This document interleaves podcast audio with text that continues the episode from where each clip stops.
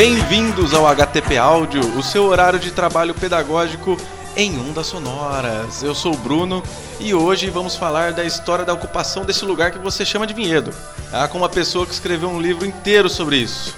É, já já apresento ele, mas antes a gente vai, como de costume, é, ouvir a leitura dos e-mails e mensagens que recebemos do episódio da semana passada, que foi sobre empatia.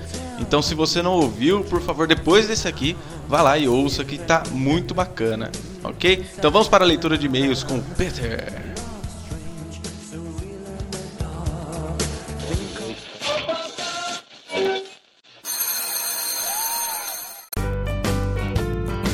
Muito bem, estamos aqui com o Peter para ler os e-mails e recados que deixaram pra gente aí sobre o último episódio sobre empatia, onde tivemos aqui a Carol e a Joana. Então, Peter, por favor, empreste-me sua voz um minutinho. Olá pessoal, aqui é o Peter. Olha, esse episódio, Bruno, eu estou muito feliz, que a gente recebeu vários e-mails de professores, comentários. É, eu quero começar agradecendo o pessoal que comentou é, na nossa postagem no YouTube do, do podcast de empatia. Agradecer a Renier Rossi e a Joana Dark, nossa professora. Agora vamos fazer uma leitura de e-mails para vocês.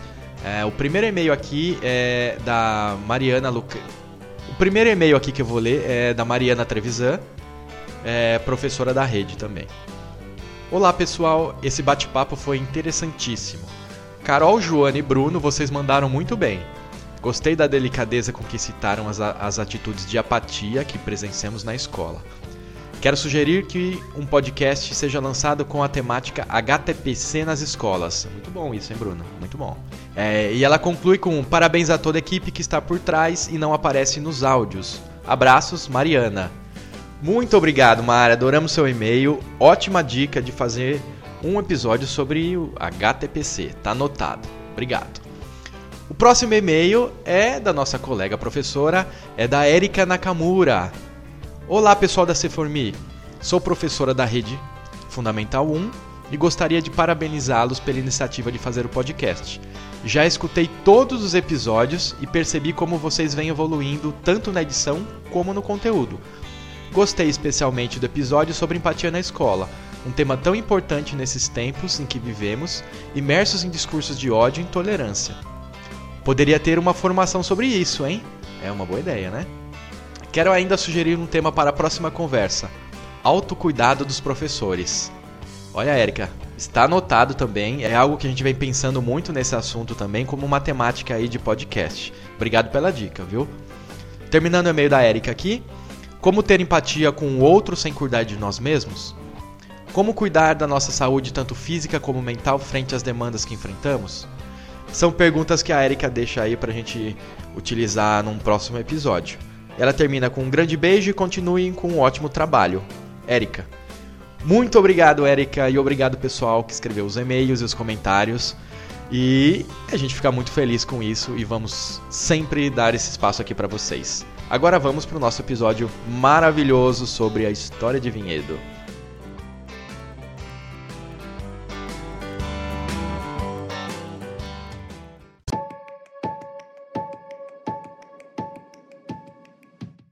Maravilha, eu estou aqui na mesa com o Rodrigo Paixão, que ele é cientista político, especialista em gestão pública, professor universitário, vereador licenciado. Tudo bem, Rodrigo? Tudo jóia. Obrigado aí pela oportunidade de poder falar né, de um assunto que é super importante. E eu fico feliz né, de estar aqui num, num local, num projeto que é, possibilita fazer chegar conteúdos, debates importantes como esse, né, que a gente acaba de passar nesse momento vinhedo pelo debate do plano diretor, né, de pensar a cidade, pensar as estratégias de desenvolvimento.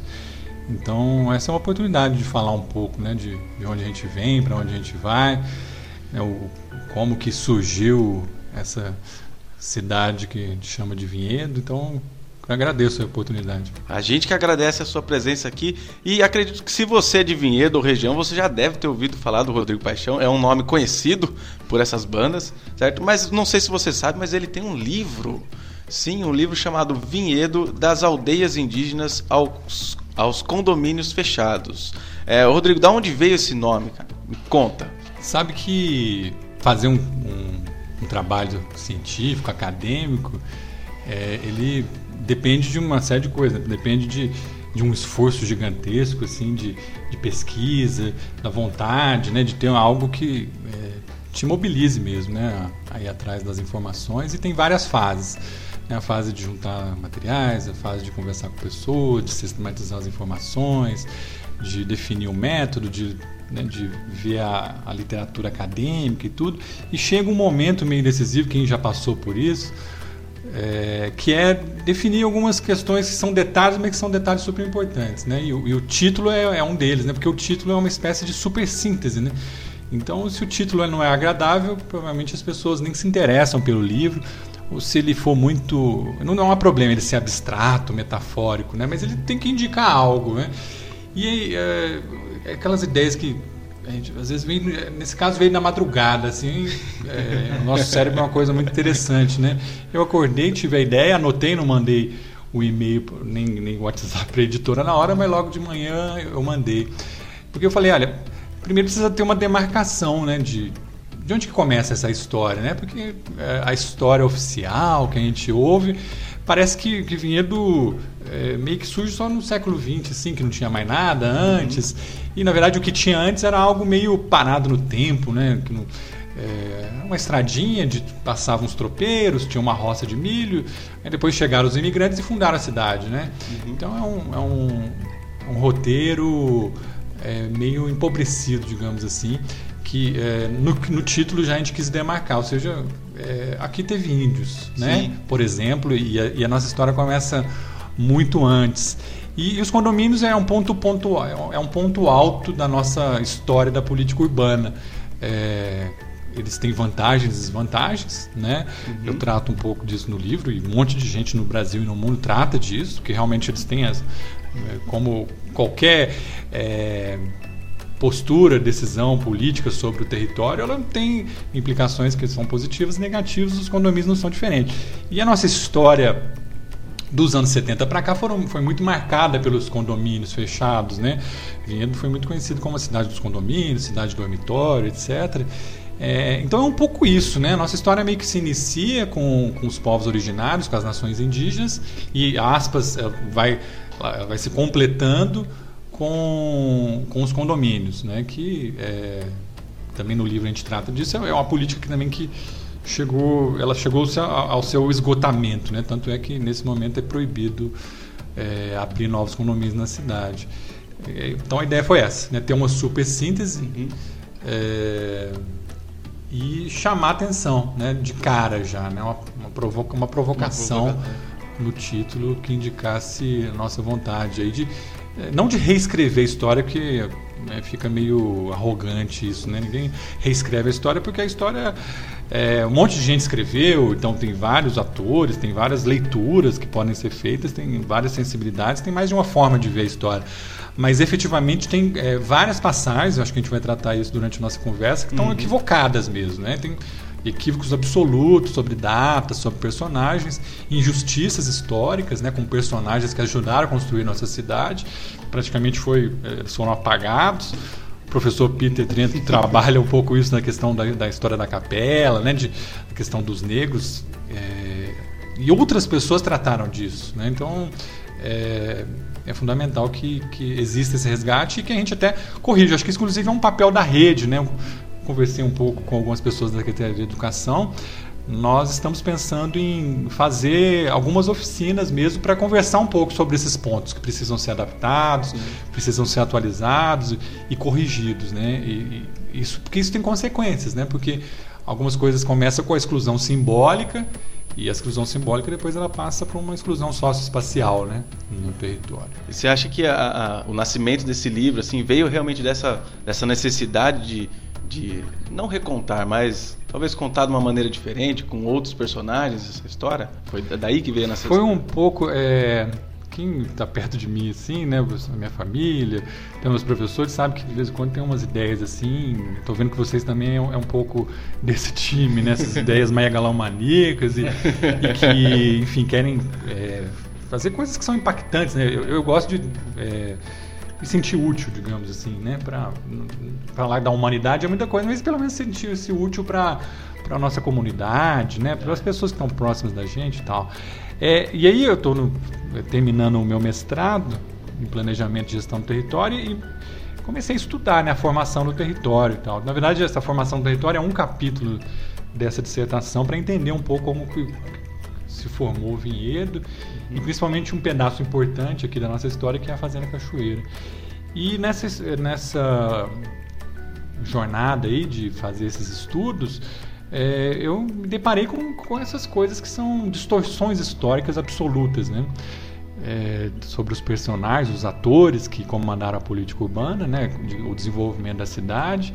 Me deparei com distorções, me deparei também com é, processos históricos que foram desconsiderados, uh, com uma história que é empobrecida e isso não é bom para a nossa cidade, não que outra aqui na nossa região, no Brasil todo, a, a história da origem dos municípios em geral ela é um enredo é, dos vencedores, né? Então é um enredo que os portugueses contaram, deixaram escrito, porque, enfim, os índios foram, principalmente no estado de São Paulo, eles foram todos assassinados, sobrou quase nada. Os negros não participaram construindo as riquezas, mas também né, foram massacrados, eram escravizados, não, não, escreveram a história. Outros imigrantes também vieram e, e foram super importantes. É, por exemplo, um vinhedo, é, não sei, alguns talvez que vão nos ouvir talvez saibam, mas os primeiros imigrantes a chegarem em vinhedo, né, óbvio, depois dos portugueses que estavam no processo colonial, foram os alemães, né? É, inclusive há vários materiais na própria internet, um, uma busca rápida no Google vai mostrar sites e tal de, da colonização alemã reivindicando a fundação de Vinhedo, né? É, eles inclusive eram muito organizados, eles chegaram no Brasil de uma forma bem organizada. Né? Tinha uma crise né, na formação da Alemanha no Império do Prússio e tal, e, enfim. E vieram muitos alemães para o Brasil e nossa região recebeu muitos desses alemães. Então, tá aí, né, um exemplo é, de uma questão que simplesmente é ignorada, né? não, não se ouve falar. É. E nos nossos livros, inclusive didáticos, na, na, história oficial da cidade, isso é absolutamente ignorado. É, Vinhedo teve. Não é que Vinhedo teve um quilombo. Vinhedo teve o principal quilombo do estado de São Paulo, né? o quilombo de Rocinha. É super importante, né? tem escrito sobre isso vários materiais acadêmicos, históricos e tal. Claro que tem uma dificuldade de remontar isso, mas é uma parte fundamental da nossa história, né? que é a, história da participação dos negros. É, nós temos ali é, na Fazenda Cachoeira uma senzala que eu não conheço. Uhum. Aliás, é, provavelmente talvez quase nenhum dos professores que vão nos ouvir conhecem uma senzala e quantas cidades no Brasil tem uma fazenda cafeeira original, né, com uma arquitetura toda desenhada, jardim francês, com a tulha, com, enfim, com, é, com, inclusive com uma reserva natural original, da pouco que nós temos aqui na região da, da Mata Atlântica, um patrimônio histórico fabuloso, que, enfim, na minha opinião, está ali desperdiçado em todos os sentidos, uhum. sentido histórico, é, arquitetônico, cultural, inclusive econômico, né? É. Eu acho que Vinhedo poderia explorar melhor do ponto de vista turístico algo que pouca gente tem. Até pedagógico, né? Claro. Não, imagina, então, né, quem, quem é que tem isso, né? É uma riqueza fabulosa. É, então, assim, a história dos negros foi é, não riscada no mapa, porque tem muita gente que está resgatando, né? O meu livro é uma contribuição e tem muitas. Então tá aí, né? Uma, fase, uma senzala que está ali escondidinha, que quase ninguém conhece. E um quilombo, né, que pelos registros históricos ficava no bairro da Capela, e era um quilombo super poderoso que, é, inclusive, tinha ações de é, chegar em grandes fazendas, né? Estava na iminência ali da, é, da, da, abolição da escravatura.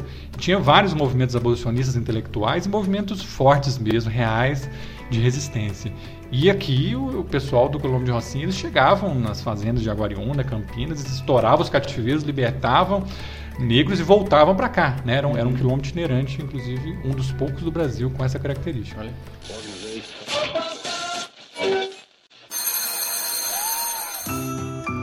Rodrigo, você falou um pouco dessa, dessa história que não foi tão contada. Ela foi contada pouco, mas não foi tão contada e o seu livro ajuda, né? Você teve muitas dificuldades para reunir essa, essa história não tão contada? Assim, como, como foi a dificuldade de acesso a essas informações? Muito, uma dificuldade gigantesca. Por isso que eu até comecei, eu tenho essas manias de abrir os parênteses e eu acabei não completando a ideia sobre a dificuldade mesmo, né? Da ideia que é meio grandiosa demais.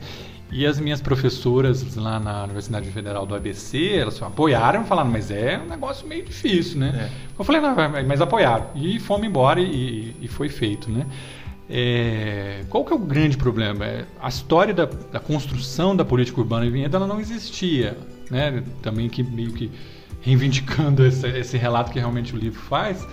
É, e, e, é um problema no geral, porque a gente investiga um pouco Campinas, você tem pedaços, você tem teses e livros que falam do período do ciclo do açúcar, do ciclo do café, da fundação de Campinas, da Campinas contemporânea e tal. Jundiaí é a mesma coisa.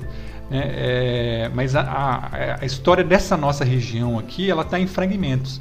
Então o papel, vocês viram nas referências bibliográficas do livro, dá para perceber assim, é, foi meio que montar um quebra-cabeça mesmo, né? Teve que reconstruir isso, é, os pedaços da história, né? Porque alguns, algumas coisas a gente teve que reconstituir, né? Porque é, aquela, eram pistas falsas. Ah. Então a gente, a gente acabou trombando com as pistas que eram mais corretas e mais. Né? Eu fiz um trabalho que nem é da minha, exatamente a minha praia, mas eu fiz um trabalho de historiador, porque eu estive nas fontes primárias, né? Eu estive no Arquivo Público do Estado de São Paulo, é, vocês vão ver, inclusive, tem documentos originais, né? É, que, que eu coloco aqui, que tem imagens e tudo. É, por exemplo, é, de quais foram os primeiros habitantes de Vinhedo. E tá lá os escritos, né? era uma espécie de, de censo da época, né? Que o governo fazia. E eu consegui encontrar isso, os originais, né? Inclusive muito difícil de ler, é uma leitura paleográfica, um, um escrito do português do século XVIII, imagina, né? é muito difícil. Eu pedi ajuda para amigos aqui, inclusive o pessoal do Museu de Jundiaí, etc., historiadores aqui da região, me ajudaram a dar uma olhada para compreender é, como que se fazia essa leitura. Então eu precisei juntar esses materiais acadêmicos, teses, livros, etc., é, mas muita coisa não, não fechava.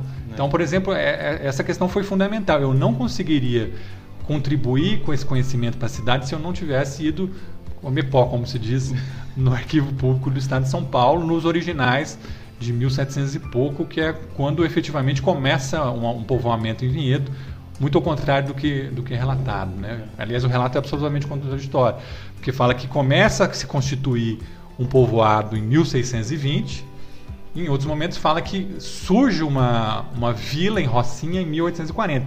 Então imagine que povoado demorado, né? Que demorou 220 anos para montar um pequeno povoado, né? Não é assim, o processo histórico não funcionava assim, não era, não foi assim que aconteceu, né? Então é uma coisa absolutamente equivocada. É, primeiro porque era muito difícil chegar aqui, né? Chegava-se aqui pelas trilhas indígenas, né? E o caminho dos Goiáses que os índios goiáses construíram era que chegava aqui até a estrada da boiada e tudo.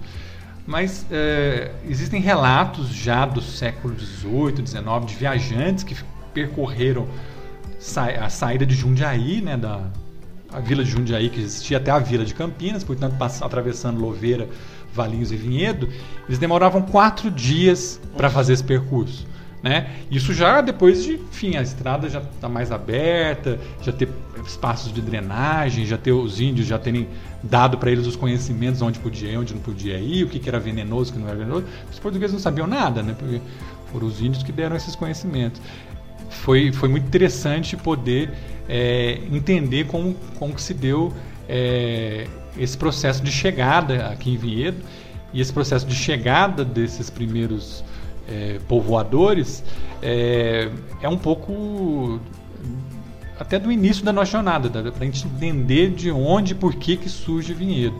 E, portanto, é, acho que é importante a gente ressaltar o fato de colocar na história oficial que a cidade começa em 1620 é absolutamente não só improvável, mas é, do ponto de vista científico, histórico, dos relatos, é, é impossível. É impossível. Né? Não existem relatos.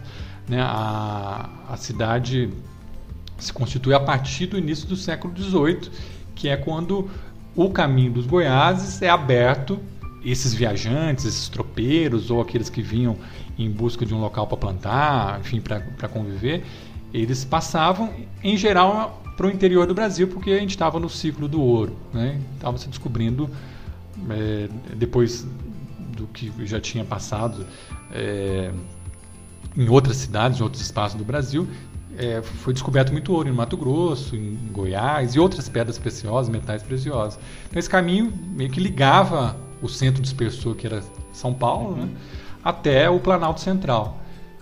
Portanto, é, só era possível começar a constituir-se um, um, um, povoamento a partir dessa data. Né?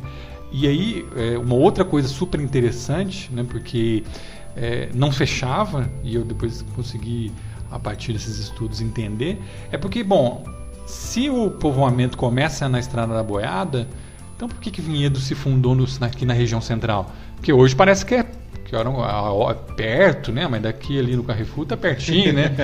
Pega o Uber e tal, beleza, mas não era assim que funcionava, é. né? Você tá falando de uma mata densa, de coisas totalmente inexploradas e tal. Os povoamentos se davam na beira da estrada. É. Então, é, e aí é, a gente verificou que uma disputa comercial entre dois é, sesmeiros, né, que tinham sesmarias dadas pelo governo colonial no início do século XVIII, empreenderam uma grande disputa pelo comando do comércio aqui na região.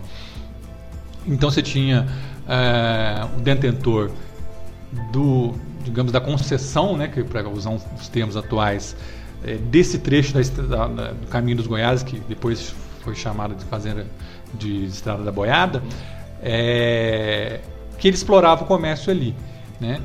É, e depois um, figura que morava aqui entre Louveira e Jundiaí, onde hoje a gente conhece como Louveira e Jundiaí, mais ou menos ali, no início do rio Capivari, ele tinha propriedade ali, é, era um comerciante, ele também era muito habilidoso e conseguiu uma concessão de Sesmaria.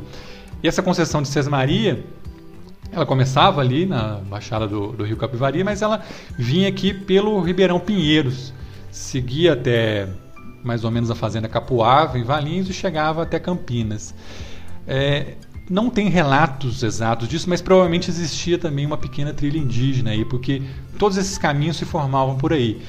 E para resumir, porque a história é super importante, mas é, ela, ela, é imprescindível da gente entender por que, que o povoamento veio para o centro, esse Alexandre Simões ele é, deu uma, uma grande cartada, ele, ele faz um novo caminho, ele faz um atalho corta Vinhedo, na verdade vindo de Louveira, corta Vinhedo onde hoje é a Fazenda Cachoeira, passando pelo Ribeirão Pinheiros, vai por Valinhos, né? Até, até chegar em Campinas, fazendo ah. esse percurso que era da Sesmaria dele. E portanto ele abre um novo caminho do comércio.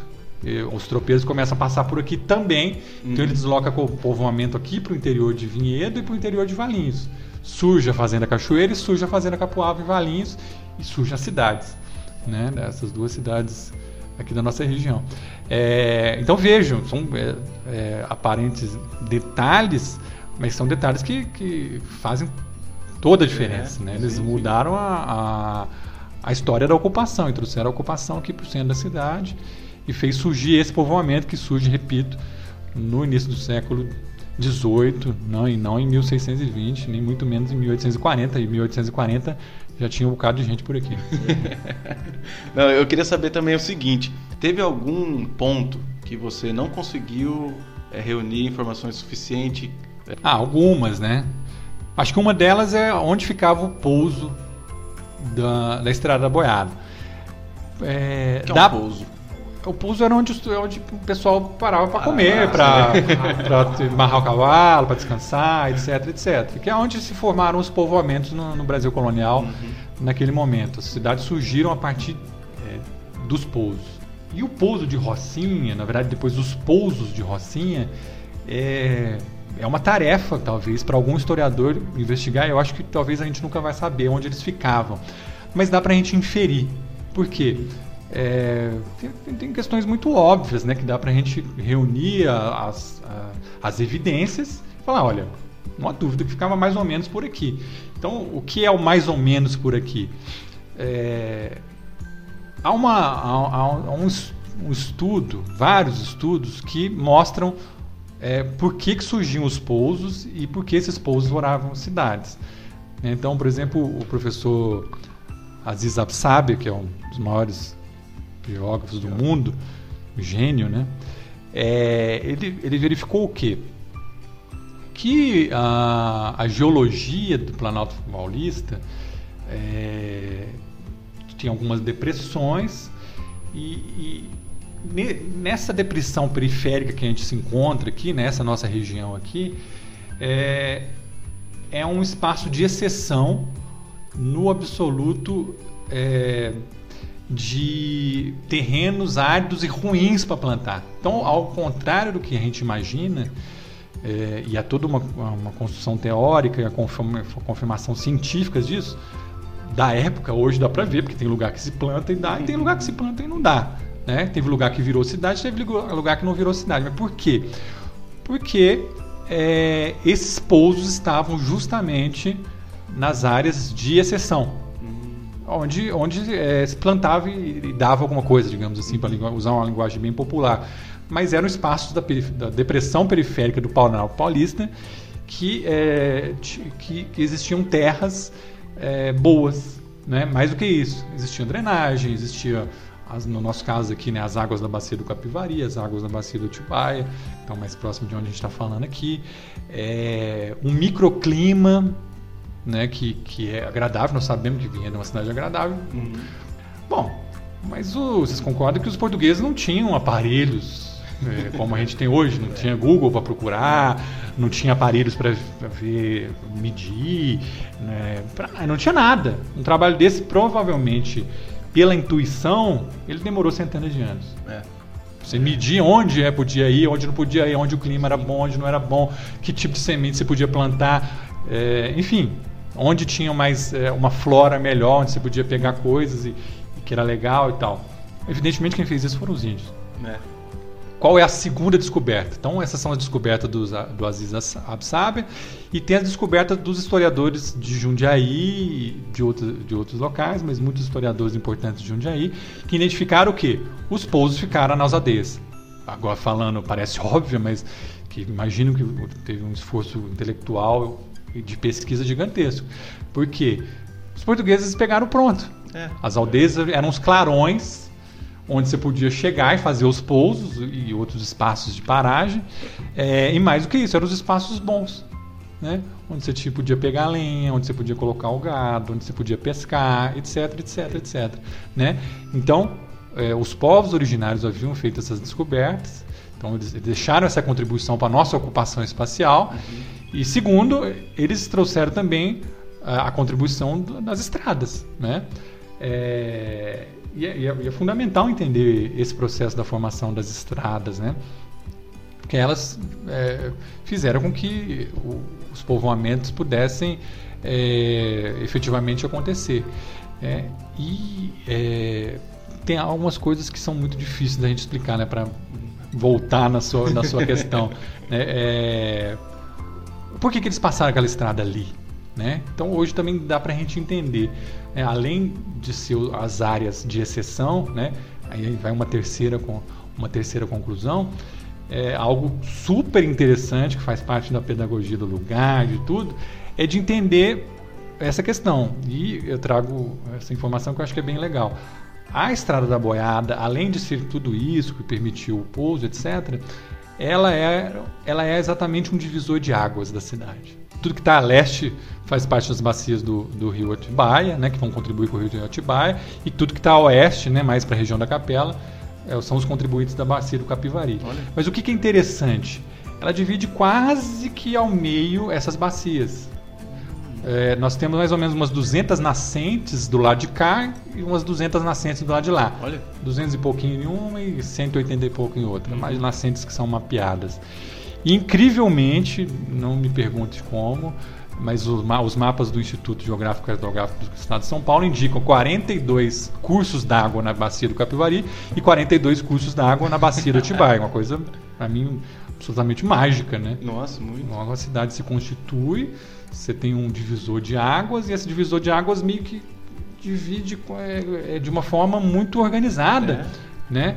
Então veja né, a genialidade do, dos povos originários que deixaram é, essa contribuição. E essa, essa divisão que a Estrada da Boiada permitia, depois permitiu também a, a uma divisão socioespacial, que a gente vê até hoje. Sim.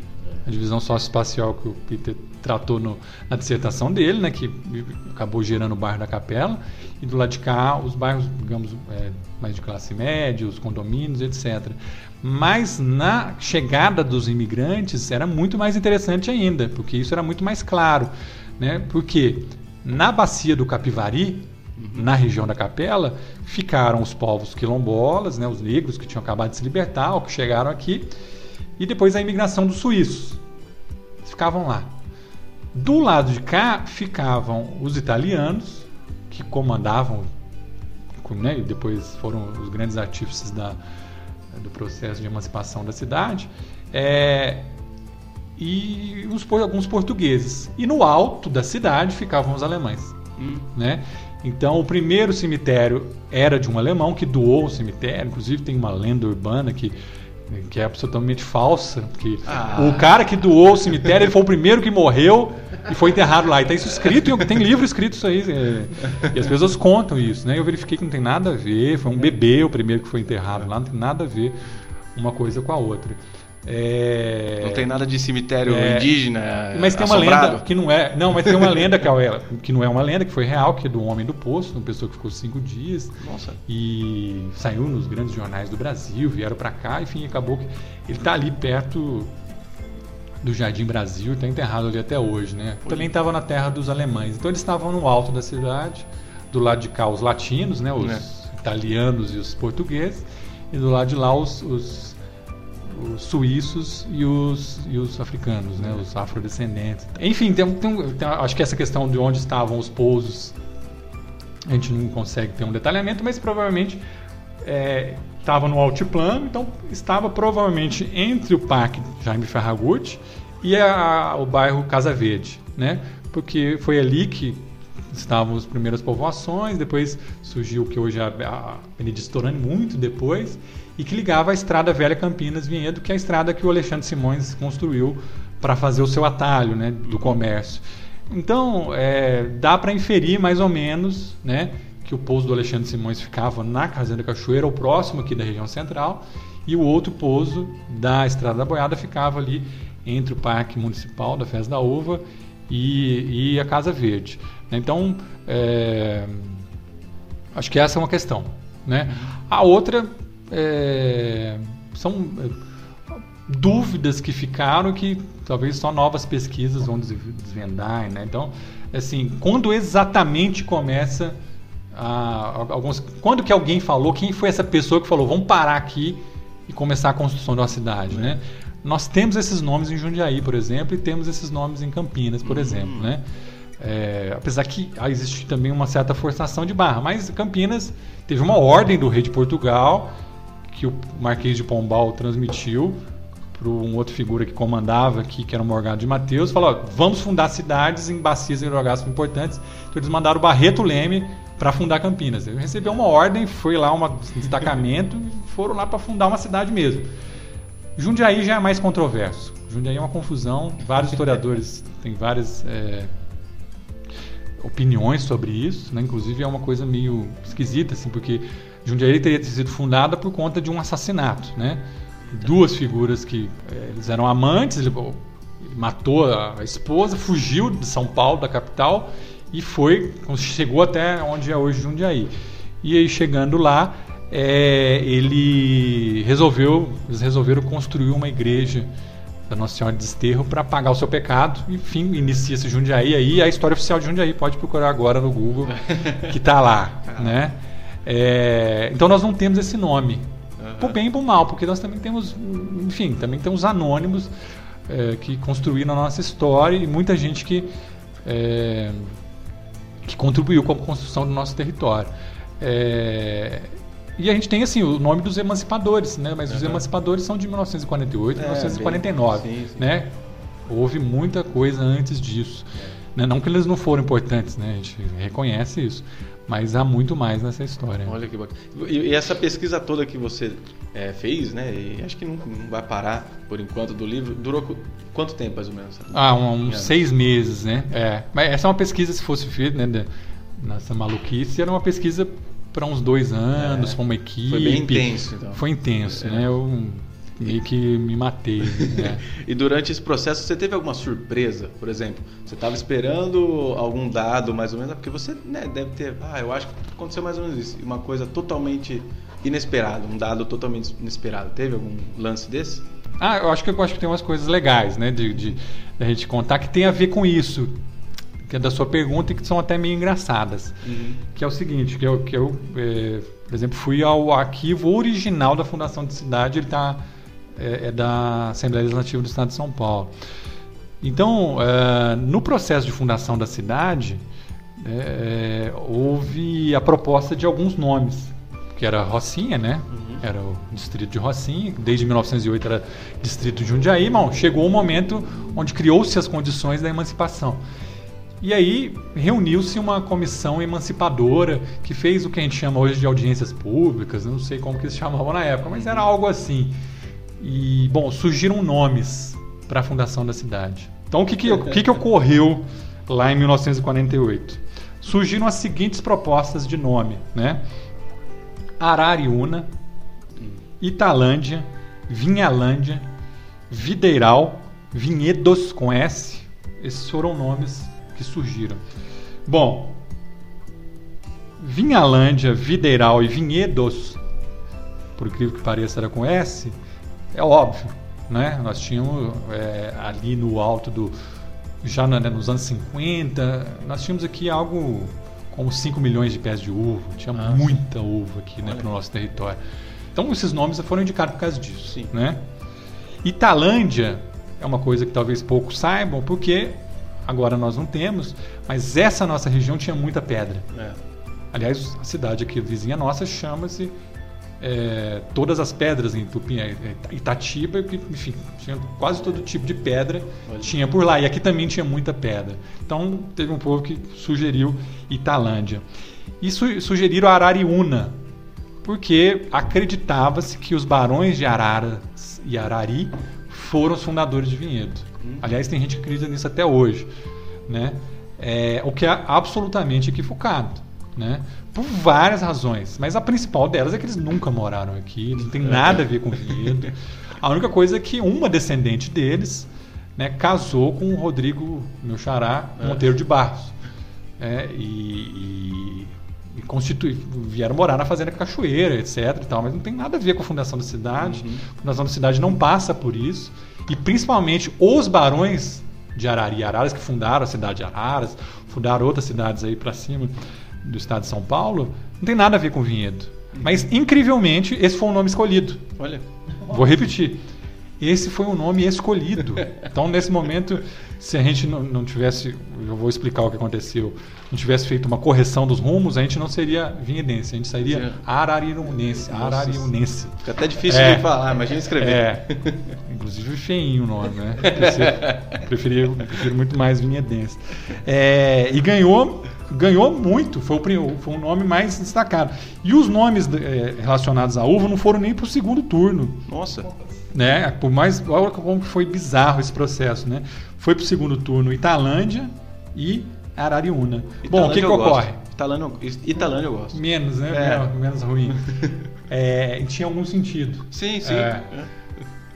O fato é que um deputado estadual é, verificou o equívoco histórico, entrou em contato com o então proprietário da Fazenda São Joaquim, hoje é o condomínio São Joaquim, né? o nome dele era Milton de Souza Meirelles, e o Milton de Souza Meirelles é, invoca essa comissão de emancipadores, o principal deles era o Abrão A1, que foi o primeiro prefeito, fala, é, tem uma carta, inclusive, essa carta eu tenho ela, né? Fala, olha, o deputado falou, que era o presidente da Assembleia Legislativa, falou que isso é um equívoco, não tem nada a ver, é, Vinhedo merece, a Rocinha merece muito mais do que isso.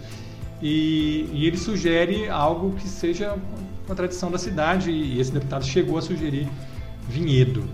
Uhum. É, a, a, coisa que ainda não ficou claro é se ele su sugere o vinhedo com S, vinhedos, uhum. ou se depois, no, no final do processo, quando se aprovou na Assembleia Legislativa, cortaram o S, que é algo também que precisa estudar. Não é algo que seja Acabou fundamental. bem na hora. É, mas é, é, é, um, é algo curioso é. é que mostra. Mas eu acho que é o, o que é, que é mais legal? Super válido, super fã dos emancipadores, mas veja, o desconhecimento histórico pode levar a equívocos bárbaros. Com né? certeza. O que é mais importante é que isso que a gente está fazendo aqui agora é, mostra a importância do conhecimento da história, da sua própria história. Né? Primeiro, para defender as coisas. Sem, sem você, se você não conhece, você não defende. Uhum. E se você não conhece, você pode falar muita bobagem. É. Né? E com todo respeito aos nossos emancipadores, eles iam fazer uma grande bobagem.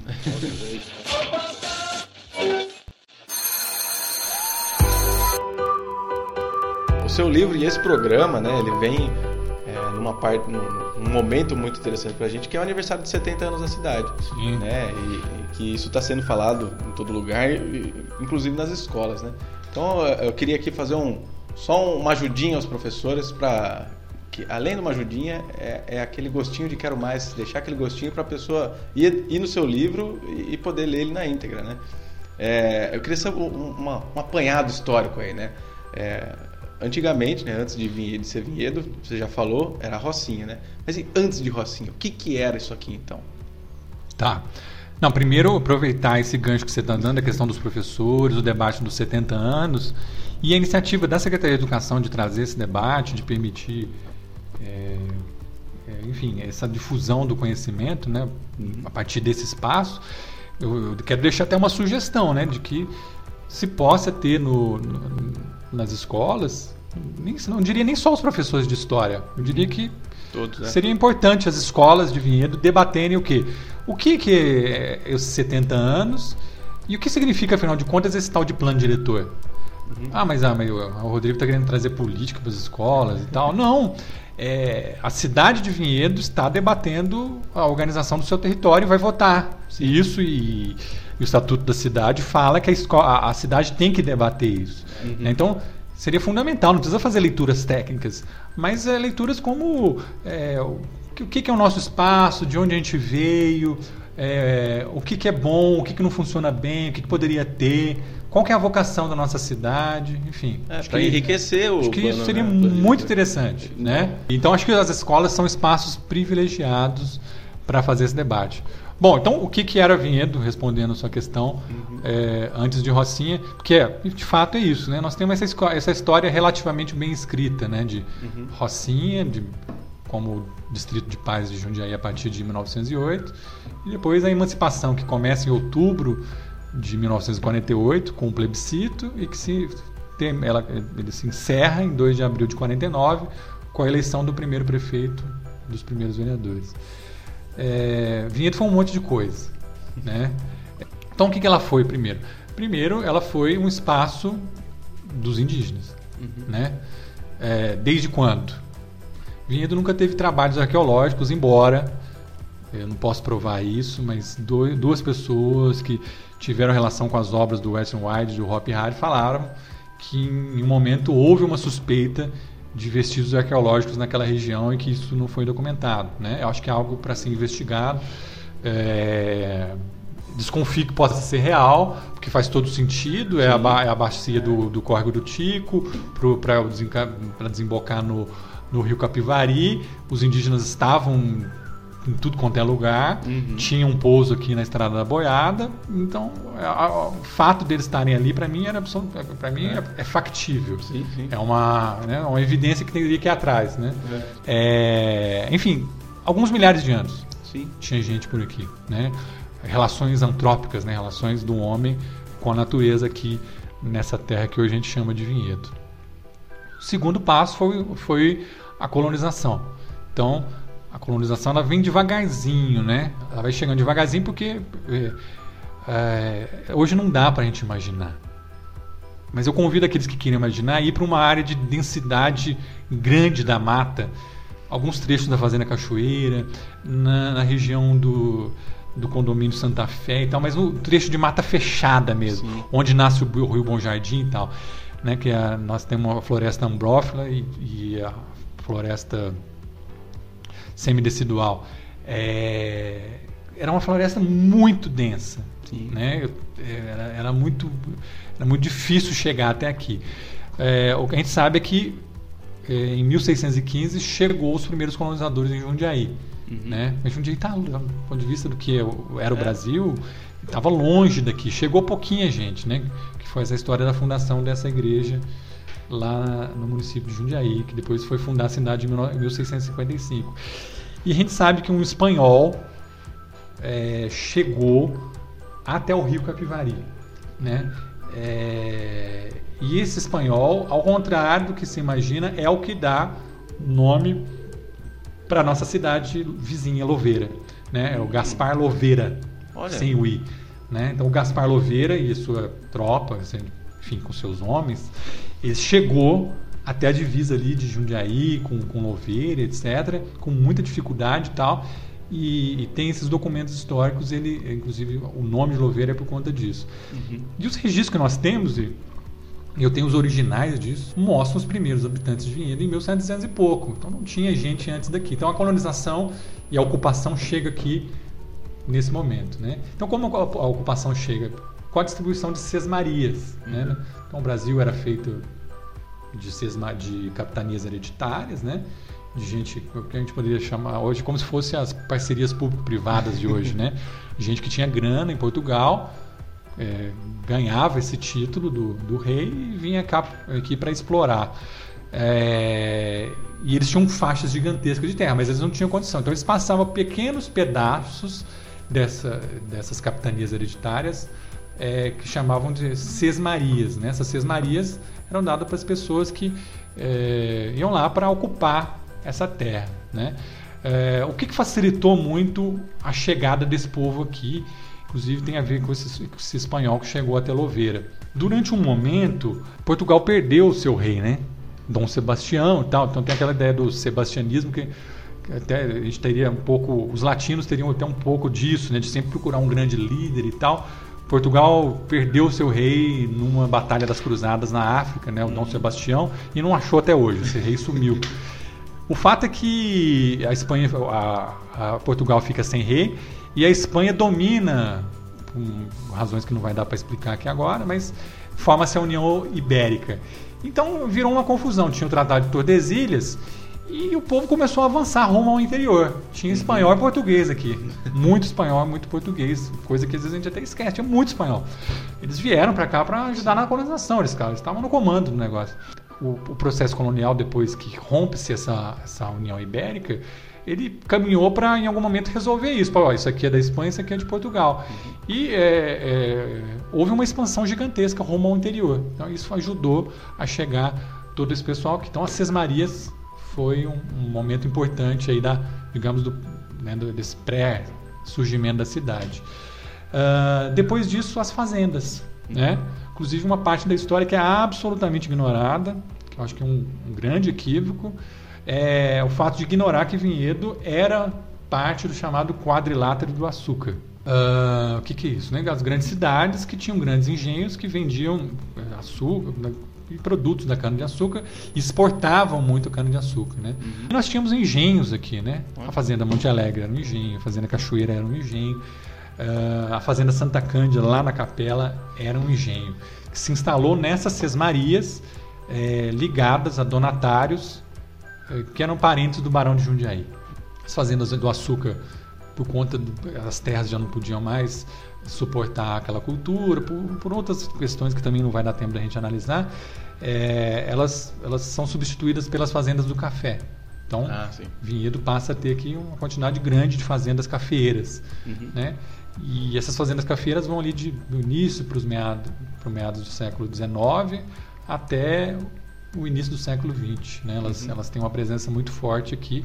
E aí os vários fatores do início do século XX levam à quebra é, dessa política. É, o que abre o caminho para o quê? E acho que aí é uma coisa importante que a gente vem caminhando para entender o surgimento de Rocinha como distrito uhum. e depois da fundação da cidade. Essas fazendas que eram, na verdade, latifúndios, eram grandes espaços de terra, elas, elas entram em colapso, esse sistema fundiário, e surgem pequenas propriedades. E essas pequenas, pequenas propriedades permitem o quê? Que imigrantes que vieram com muita dificuldade, muito pobres, né? Inclusive, enfim, para São Paulo veio também é, é, descendente de, de europeus. É, com poucas economias, com grande esforço, eles compraram terras porque os, os barões do café quebraram, não uhum. tinha muito o que fazer. Eles foram cuidar de outras coisas, cuidar da política, por exemplo, é. né? foram ser deputados. Vinhedo teve deputados, é. né? O Rodrigo Monteiro de Barros foi um deputado, enfim. É, eles foram cuidar de outras coisas e tal, e abre espaço para a fruticultura e principalmente para o cultivo da uva, da né? Uva. Então a uva foi, foi super importante até um determinado momento, onde um novo projeto de cidade surge, né? que foi durante é, os anos 40, né? vai resultar na fundação da cidade em 1948/49. É, e esse novo projeto de cidade é um projeto modernizante, né? que vê, portanto, naquele momento, dá para entender, a agricultura como algo negativo, atrasado, que tinha que modernizar em todos os sentidos. Né? Então, esse projeto traz para vir das primeiras indústrias, vai trazer nos anos 70 os primeiros condomínios, vai reformar urbanisticamente a cidade, né? fazer ruas, modelar a cidade e tal, um pouco em sintonia do que era o urbanismo né, na Europa, nos Estados Unidos. Acho que é o, o ponto-chave da gente entender a transformação dessa, da, da, política urbana foi o momento que esses emancipadores, portanto, esse ar modernizante dos anos 50, é, ele chega no seu ápice nos anos 70. Uhum. Né? Então tem uma questão ideológica, que era arquitetônica, paisagística, né, de como que seria essa cidade moderna. É, mas também era, é, era do ponto de vista do, do, do projeto de cidade, né, de, de, de, como que a gente financia essa cidade. E se estabeleceu naquele momento o que a gente pode chamar de pacto dos condomínios, né? ou seja, é, atraiu-se é, moradores de São Paulo com a ideia de é, ocupar esse território, de ampliar a, a, arrecadação, as receitas, uhum. e essas receitas seriam é, investidas em educação, saúde, etc, etc. Vinhedo, ó, a Vinhedo contemporânea se funda nos anos 70, ah. não tem dúvida nenhuma de dizer isso, né? É, e com um projeto, repito, ideológico, claro, inspirado no urbanismo americano, uhum. especialmente de Miami. Né? Aliás, eles foram, né? O, o líder disso foi o ex-prefeito Zé Gasparini, não só ele, começou com o ex-prefeito Manuel Mateus, mas o Zé Gasparini e outros aí que eram das famílias emancipadoras, desse novo comando do território, eles ficaram encantados, inspirados com o que existia em Miami e com esse novo urbanismo, né? Que era esse, esse novo urbanismo? A cidade dos carros, a cidade grande, a cidade dos prédios, a cidade dos condomínios, a cidade dos shoppings e a cidade subúrbio. Uhum.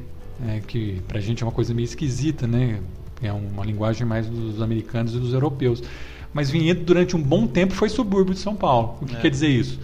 É, as pessoas vinham para cá para morar, para ter um bom ar, para ter uma tranquilidade, trabalhavam em São Paulo, em Campinas, onde tinham os grandes empregos.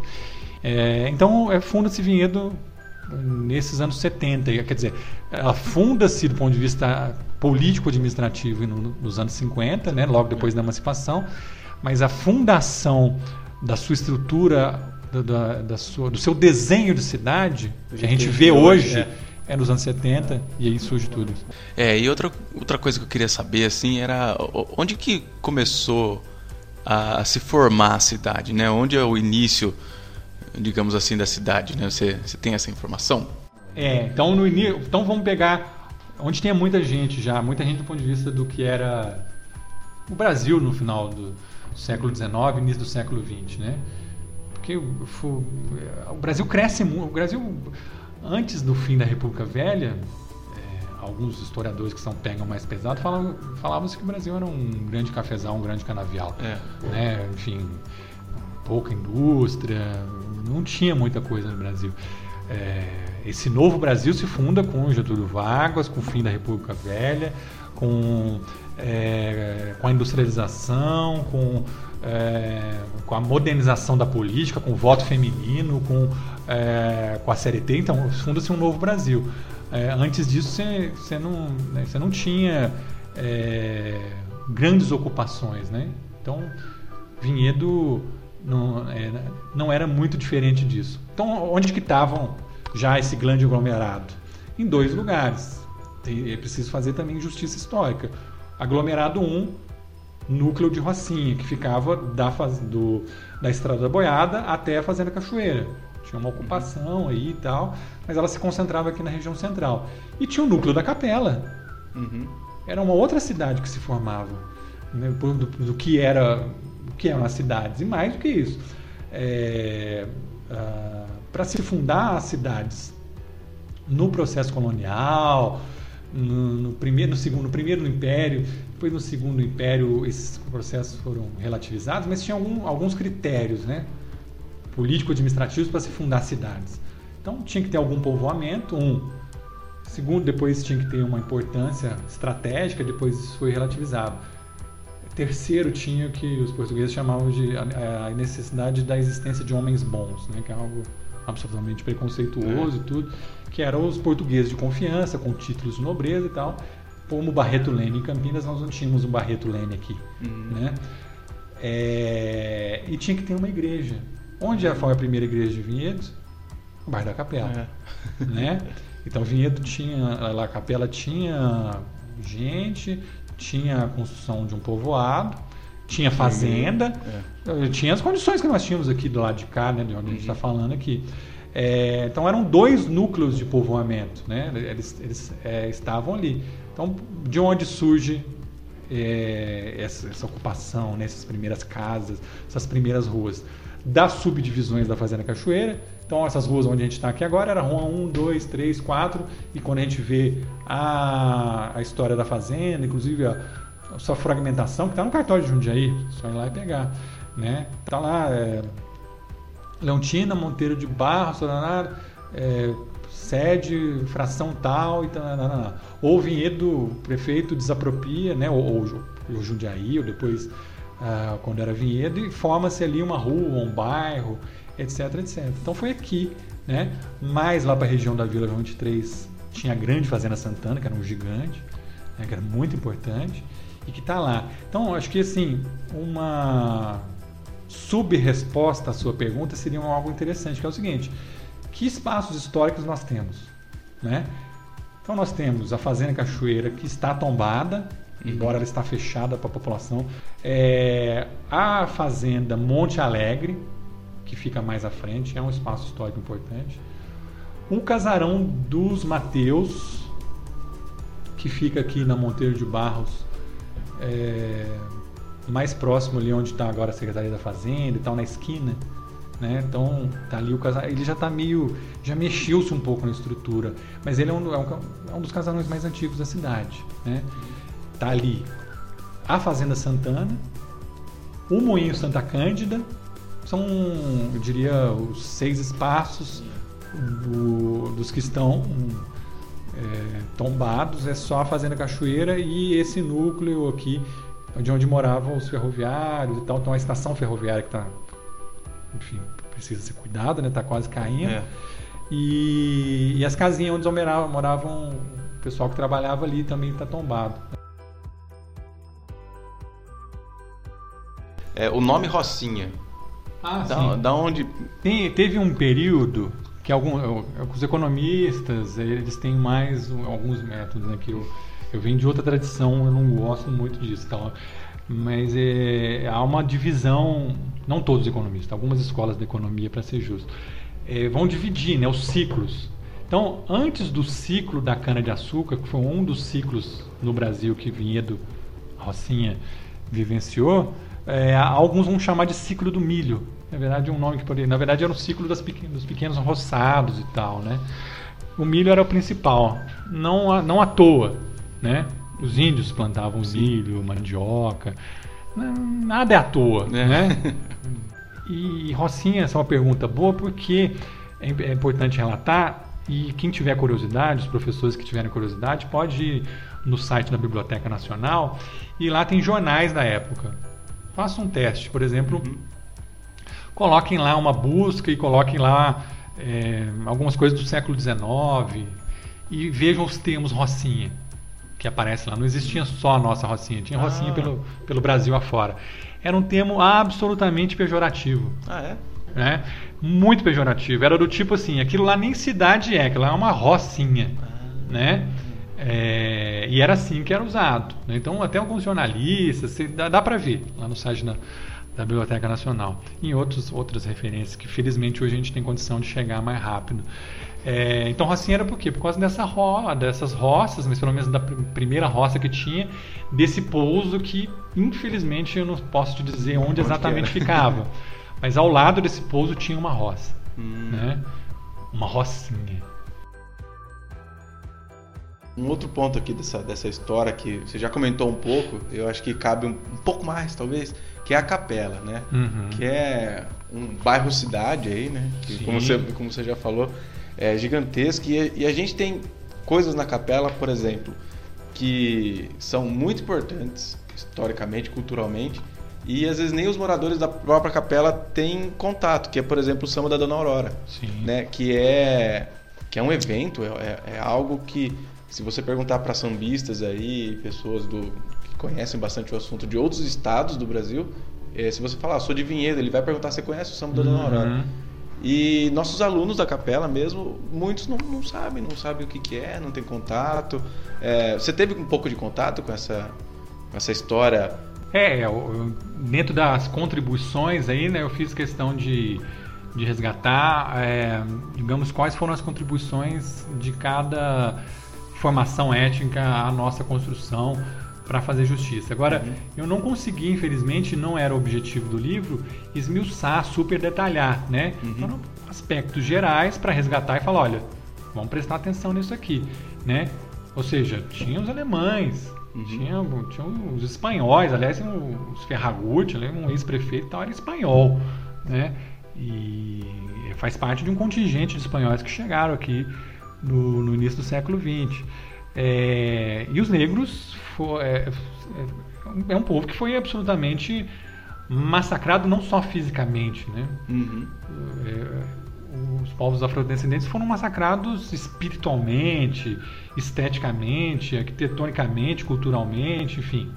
É, embora com muita resistência, uma das resistências é justamente uh, o samba da Dona Aurora e várias outras contribuições que a gente tem por aqui e que a gente não conhece, uhum. né? Vinhedo e na região. Nossa região é muito rica, né? Eu, eu gosto dessa, dessa sensação de poder participar de algo que é um processo histórico muito maior, é, de contribuições muito maiores. Né? Então, imagina, essa região aqui é super estratégica, né? Então, uh, além dos indígenas que, que estavam, que vinham indígenas para cá, por quê? Porque ela era estratégica, então eles escondiam por aqui, Itatiba, depois os negros também fizeram esse, essa mesma movimentação né, porque eram espaços privilegiados e teve uma construção histórico-cultural né, em Vinhedo e na região. Só para. Eu não trato disso no livro, mas como curiosidade, já que provavelmente muitos professores vão estudar essas questões da contribuição dos povos negros, Itatiba tem um quilombo urbano, né, um dos únicos quilombos urbanos do Brasil, Olha. fica próximo do centro de Itatiba também aqui do lado. Né, não era gigante como o nosso, mas tinha aqui o, o mas eh, tinha essa contribuição.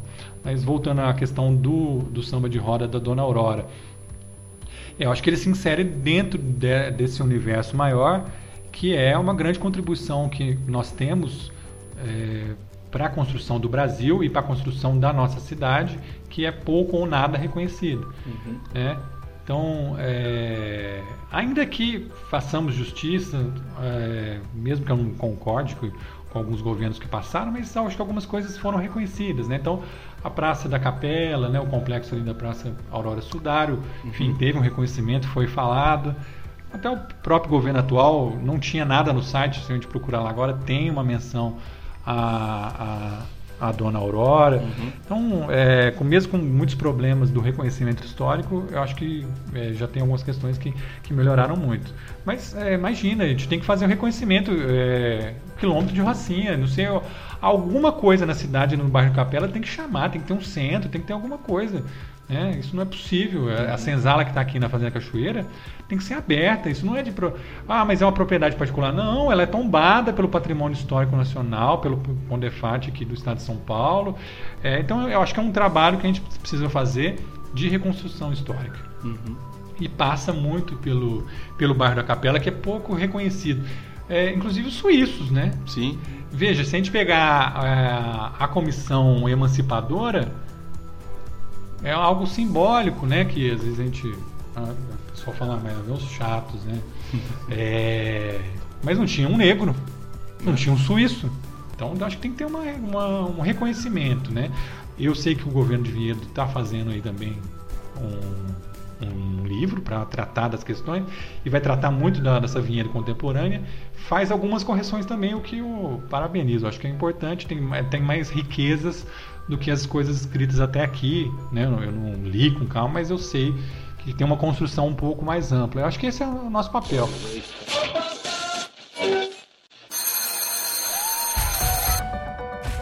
gente tem aqui o, o seu livro aqui do, na minha frente.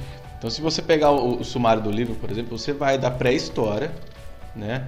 É, aliás, até antes da pré-história, né, a formação geomórfica, do, geomorfológica, do, do, né, geomorfológica, perdão, da, da, daqui da região, até o, os últimos capítulos aqui que você fala é, da construção contemporânea, né?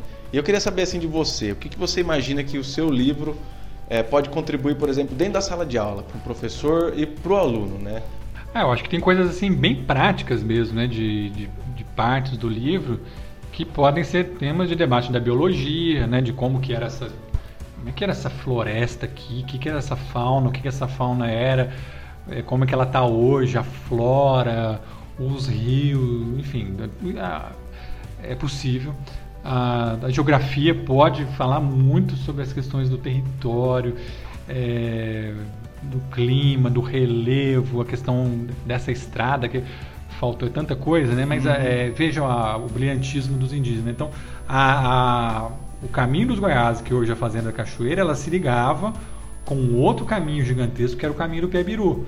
Esse caminho do Piabiru ligava o Brasil ao Cusco, capital do Império Inca. Nossa. Né? Então, existia um caminho de mais de 3 mil quilômetros que cortava o Peru, atravessava a Bolívia, provavelmente o Pantanal, e chegava até Paraná e São Paulo e bifurcava. A reconstrução, podem procurar até em teses acadêmicas. Antes achava que o caminho do Piabiru era uma lenda, e não é uma lenda, ele, ele realmente... É, existia e o nosso caminho aqui dos Goiás ele, ele, é, ele se ligava a isso. Então, veja, é, a geografia pode tratar disso. Uhum. A história nem se fala, né? questões históricas, muitas questões históricas que podem ser tratar, tratadas, né?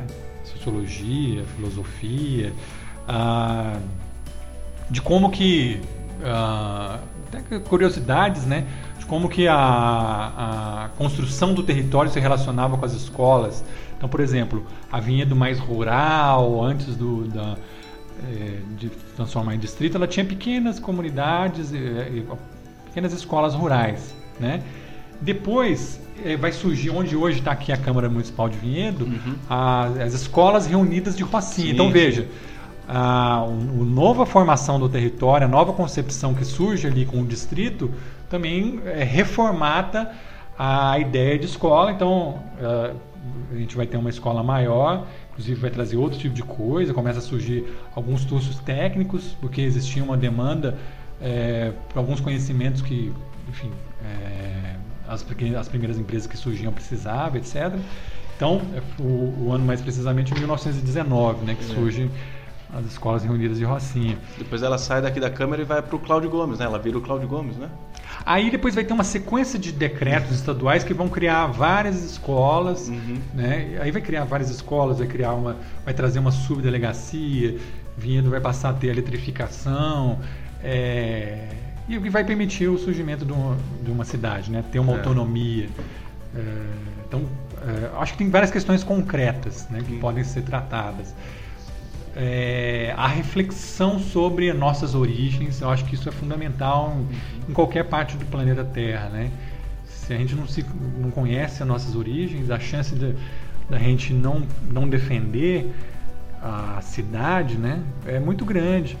E dentro do, daquele universo de direitos que a gente tem, tem um direito que é super importante, que é o direito à cidade, que a gente pouco fala, as pessoas pouco conhecem, alguns provavelmente nunca ouviram falar, mas que está em documentos que o Brasil assinou, que é um direito humano, é um direito é, porque às vezes a gente vai se limitando tanto e, não, não e, e, são todas as classes sociais. As pessoas acabam se acomodando. Então, assim, qual que é a função da cidade? Uhum. A cidade é o que? É um espaço só para você passar? Então, eu estou no Marambaia, eu vou para Vista Alegre, eu estou na Capela, eu vou para a Vila, então eu passo. Uhum. E a cidade não é isso, né? Essa forma de cidade é uma, uma forma totalmente equivocada, individualista, uhum. degradadora, né? Que divide as pessoas, que divide famílias, que divide, é, que nos, nos distancia, que nos aliena, né? Para usar uma palavra do Milton uhum. Santos. É, a gente fica alienado no território, a gente não sabe onde a gente está. É, é, e, e, é fundamental que a gente conceba isso. Né? Então, a escola, para mim, é um princípio. Enfim, com as concepções plurais respeitadas, com o debate respeitado, mas entender o que, que é o nosso território. Então, se a gente não consegue entender isso, como é que a gente vai é, defender a cidade? Ah, mas defender a cidade é direito da população? Eu diria mais do que direito, é um dever. Né? É, para alguns, sei lá. É, tem que tomar muito cuidado né, das citações, dos exemplos, dos modelos. Eu não tenho modelo qual é o seu modelo? Eu não sei. Tem vários lugares do mundo, vários países que têm políticas interessantes. Mas na, na Suíça, que não dá para a gente comparar diretamente, que é um país muito menor do que o Brasil, mas olhando para uma cidade, a Suíça é o seguinte: se você mudar a mão de uma rua e essa mão de uma rua prejudicar as pessoas, o bicho vai pegar, certo? Então, é, em geral, acontece um plebiscito para mudar essa mão de rua. É. É, portanto, a gente tem que se empoderar para que é, possa decidir, opinar, né, pensar o futuro. Então, qual que é o futuro da nossa cidade? O que, que a gente quer para a mobilidade urbana? É importante ter ciclovias em Vinhedo? Ah, mas Vinhedo é cheio de morro. Ah, mas tudo bem, Barcelona é cheio de morro. Aí tem ciclovia para todo lado, um monte de lugar. Não, não, não impede de ter ciclovias. Uhum. É, as cidades que são humanas, harmoniosas, elas tratam bem a quem não está. Porque a nossa, as nossas cidades, gente, elas são feitas para andar de carro. É, e carro, é que a gente está sempre nas coisas do Brasil, elas chegam um pouco depois. Mas é, não, pode ser a única salvaguarda para você se locomover. Né? É uma cidade onde você não pode andar a pé com tranquilidade, encontrar as pessoas, não pode andar de bicicleta, por exemplo. Para mim é uma cidade degradada. Não é uma cidade boa, mas a cidade tem né, sei lá, pega qualquer outra cidade do Brasil, mas tem grandes pontes, tem grandes não sei o que, arranha-céu, mas daí? Né, se a cidade não tem parque, não tem integração, se as pessoas não podem andar a pé, não pode, é, enfim, praticar um exercício, não pode se conhecer, não pode é, fazer estudos do meio da sua, enfim, que cidade é essa? Então, que vinhedo que a gente quer? Acho que essa pergunta é a principal para a gente fazer em qualquer sala de aula nesses 70 anos de Vinhedo e seria, na minha opinião, até uma contribuição, porque não é, as, as, salas de aula das escolas fazer pequenos relatóriozinhos e enviar, por que não, a Câmara como contribuição. Olha, nossa escola debateu isso aqui, a gente acha que essa é, que é a vinheta que a gente quer. Uhum. Os senhores estão aí debatendo o plano diretor, uhum. nós também temos aqui a nossa opinião. Nós estamos Eu acho que nesses 70 anos de Vinhedo, esse é o central. Responder essa questão, que vinhedo a gente quer, né? É, de onde nós sempre analisando, claro, né, de onde a gente veio e para onde a gente vai. Ah, que bacana. Eu posso afirmar que quando eu comecei a dar uma olhada no livro e folhear o livro, eu vi uma hora que eu não estava conseguindo parar mais. Que a leitura, a leitura do livro é muito gostosa. Ela, ela tem uma, uma, uma, linguagem muito boa e você pode se perder por horas nele aí. E a, e a nossa conversa também tá igual. Porque se deixar a gente vai ficar aqui até sei lá quando. Então, é, é, antes de, de, de finalizar e tudo, eu vou Vou convidar o, o, meu amigo Du para fazer o que vocês já conhecem, a fala do Du, que ele vai fazer um comentário, uma pergunta para você interagir com a gente é, nos nossos e-mails e comentários. Fala Dudu. Fala Dudu. Fala Dudu. Fala Dudu. Fala Dudu. Fala Dudu. Fala Dudu. Olá pessoal. Os diferentes significados e sentidos que são construídos em torno da história podem ser suscetíveis à dubiedade, ou seja, podem gerar mais dúvidas do que um consentimento de que algo realmente aconteceu. Devemos tomar o cuidado de evitar a história com conotação intuitiva, aquela vinculada à famosa frase eu acho. Do ponto de vista das publicações científicas, da literatura, biografias, arte, música, A oralidade tem o seu espaço no registro da história. Por exemplo, aquelas histórias contadas pelas pessoas também precisam de procedimentos metodológicos, ou seja, a transcrição da oralidade tem que retornar aos depoentes para que ganhe veracidade. E agora vem o momento de vocês participarem com a gente. Você já parou para pensar na quantidade de registros históricos que estamos perdendo? Você já parou para pensar na quantidade de pessoas que representam a história viva? Você conhece alguma pessoa que tenha história sobre vinhedo para nos contar? Escreva para a gente, estamos aguardando. Abraços! Agora chegou o momento do momento relax, momento onde a gente é, põe o pé pro alto, que é o momento bolacha pedagógica.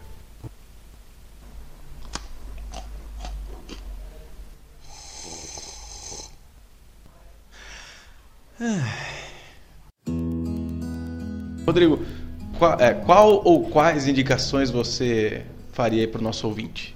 Tá, vou fazer duas então. Pode fazer. É uma que, como agora eu estou em tratamento de saúde, eu mantenho algumas atividades acadêmicas e tudo, mas tenho visto algumas séries e tudo. E como a gente está falando de educação, debate do papel da escola, a riqueza que tem as escolas, as confusões que tem as escolas, as coisas boas, os conflitos e tal. É, eu queria indicar uma, uma série da Catalunha que, que trata um pouco da, da importância da, da, filosofia, né? já que filosofia é algo que tem sido massacrada, né? que no, Brasil também tá esquisito, né? que filosofia não serve para nada, sociologia não serve para nada. É, enfim, qualquer país decente primeiro mundo, uma pessoa que pensa uma estrutura social, é um grande profissional no governo, num banco, em qualquer estrutura econômica. Como, vá, como cada, cada profissional tem a sua importância. Mas assim, a, a, pensar a nossa existência, refletir, não, não ficar só em questões pragmáticas, né? Só porque é, só, não só falar de, de coisas é, que têm relação com, com as nossas necessidades materiais, né? Então pensar a nossa existência e a a série que eu quero indicar é Merli, uhum. né, da, que é uma série da Catalunha, série da Espanha, mas ela está ela tá em catalão.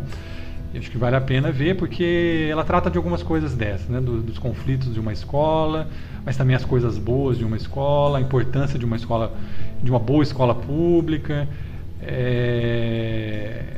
e a importância da filosofia, né? Então quero, não tem nada a ver com isso, mas quero, não, tenho, não sou da filosofia, mas quero defender a filosofia.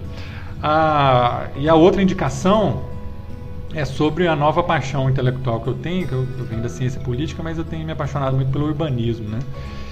E eu comecei a, a ver este livro que até trouxe, que é um livro de uma uma autora americana, que depois ela viveu muito tempo no Canadá, chama Jane Jacobs, chama Morte e Vida de Grandes Cidades.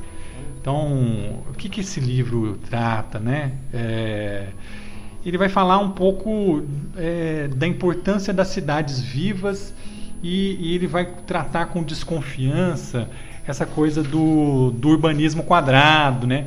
Esse, da, da, das funções sociais e urbanísticas da cidade é, feitas é, para atender só aos interesses econômicos, né?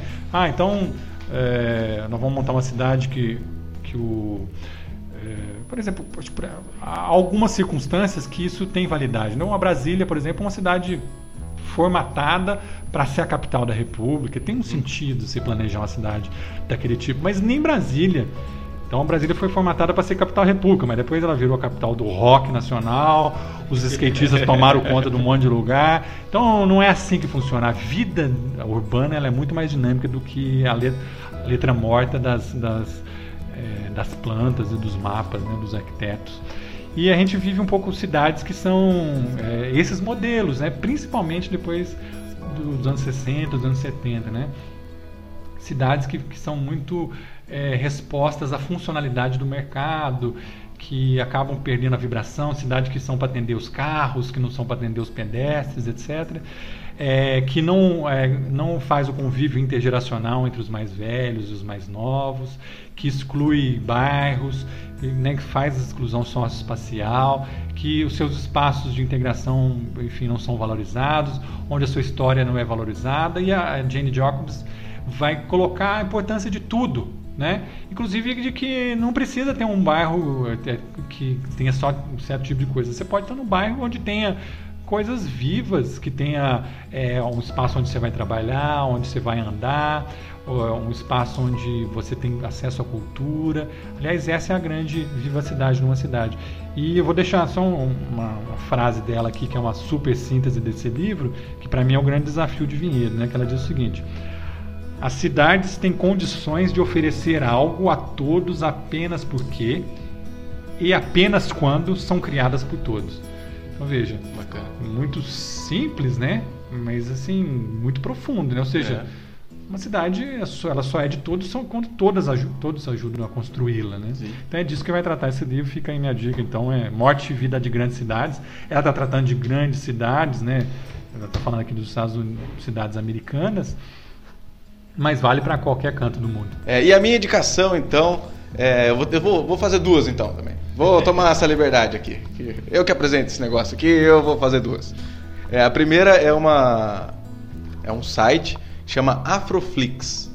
É, ele é um como se fosse um Netflix, só que ele tem uma exigência. Tudo, todo o material audiovisual que ali está, que são documentários, séries, filmes, vídeos, programas, tudo tem que ter pelo menos uma pessoa negra é, assinando uma parte técnica do, dessa produção, né? Então você tem que ter pelo menos um ator ou um diretor, um, um técnico de som, alguma, alguém nessa produção tem que ser negro. Então, é, só que isso vai muito além disso. É, é, valoriza, né, toda essa essa produção e esses profissionais, mas os conteúdos são maravilhosos. Então, é, é Afroflix, você entra aí afroflix.com.br e você dá uma passeada por lá, assiste, que é muito legal, muito, muito bacana os conteúdos que tem ali. E a segunda indicação que veio do Peter, é, que é uma história em quadrinhos chamada Aqui. Tá? Não, é, não é japonesa, tá? É, o nome é A-Q-U-I, tá? Aqui mesmo. Que ele vai. Fala um pouquinho da nossa conversa também, né? Vem, vem dialogar com a nossa conversa, que é essa, essa história em quadrinhos vai focar num canto de uma casa, é, a, a, vista que você tem é o canto de uma casa, e o que, que, o que, que aconteceu com aquele lugar durante centenas de milhares de anos. Então, desde a pré-história e até o futuro. Então, ele vai mostrar naquele cantinho o que, que ocorreu é, durante tantos, tantos anos. Né? É uma, uma visão assim emocionante de um lugar. O que, que tantas coisas que podem acontecer com um lugar só. É muito bacana também. Quem, quem tem curiosidade aí, vai atrás da HQ aqui.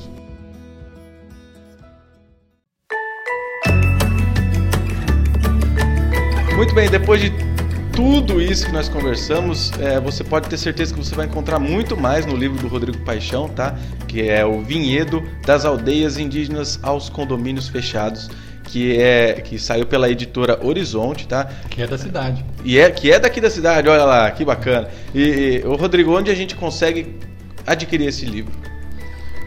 Bom, é, a biblioteca municipal tem o livro, né? Uhum. Mas não, não, tem, enfim, é, é, é possível acessá-lo lá, é possível uhum. consultá-lo lá.